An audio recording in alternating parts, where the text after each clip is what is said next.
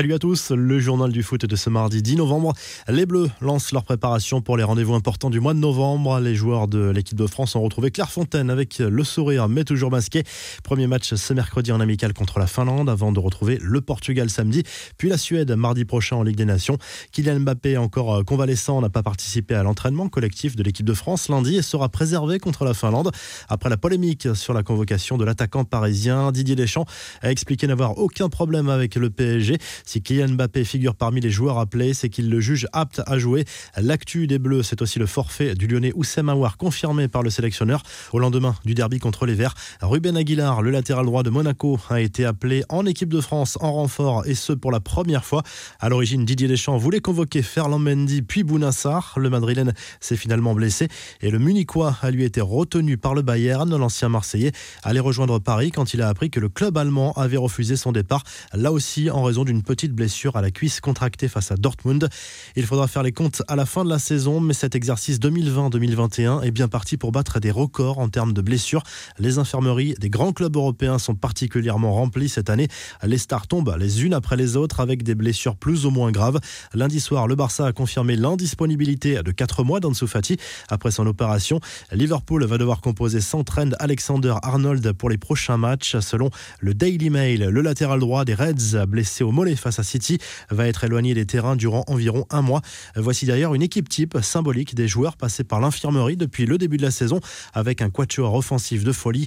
On y retrouve Virgil van Dijk, Dayo Upamecano, Alfonso Davis, Joshua Kimmich, Thiago Alcantara, Neymar, Kylian Mbappé, Cristiano Ronaldo, Karim Benzema, équipe qui disposerait même d'un banc tout aussi impressionnant avec potentiellement Fati, Agüero, Kamavinga, Icardi, Coutinho, Verratti, Carvaral ou encore Avertz pour ne citer que.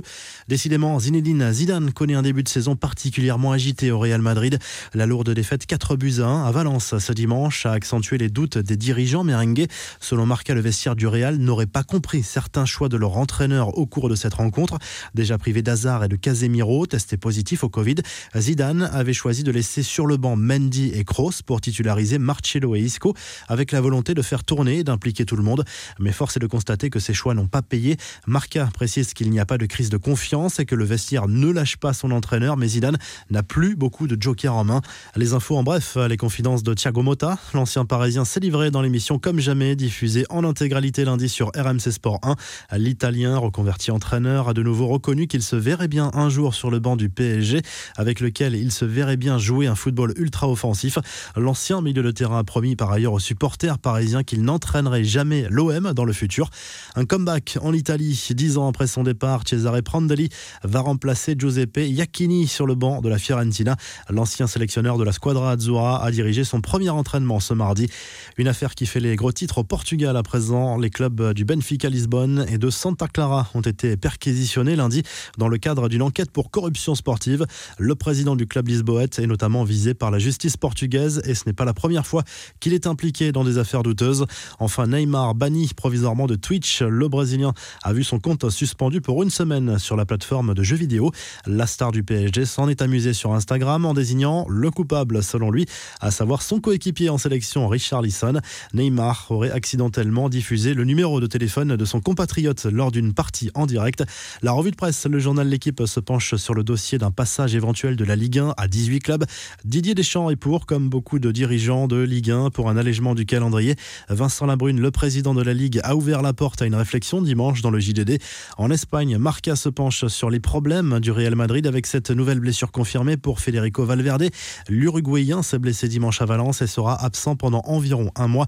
Cela s'ajoute à la blessure de Benzema, alors que le Real connaît un début de saison mitigé. Le journal Sport consacre sa une à Zinedine Zidane, acculé selon lui au Real Madrid. Florentino Pérez lui-même commence à douter en vue de la tournure des événements. La situation n'est pas alarmante sur le plan comptable, mais le club merengue a subi plusieurs déconvenus inhabituels depuis le début de la saison. Le coach français est sous pression, mais ce n'est pas la première fois qu'il se retrouve dans une telle situation. Enfin, en Italie, Zlatan Ibrahimovic est à la une de la Gazette dello Sport d'après le quotidien italien. Les Rossoneri ont les armes pour lutter pour le titre cette saison, malgré une petite baisse de régime ces derniers jours, d'autant que la Juve n'est plus aussi impériale. Par ailleurs, la sanction est confirmée pour Naples, puni pour ne pas s'être rendu à Turin le 4 octobre, alors que le match pouvait se tenir selon le protocole de la Ligue. Le match a été perdu sur tapis vert. Le Napoli a écopé en plus d'un point de pénalité. Vous retrouvez l'actu foot sur topmercato.com l'appli Top Mercato et à très vite pour un nouveau journal du foot.